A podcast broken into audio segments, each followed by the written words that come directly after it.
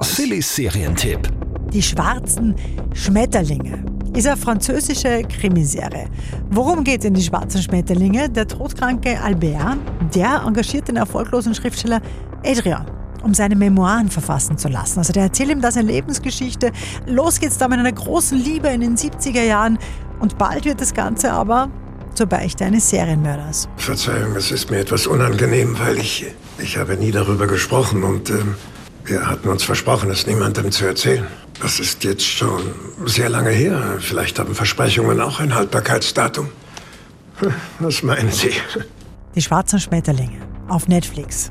Die Serie kriegt von uns spannende 8 von 10 Couchpunkten. Sillys Serientipp.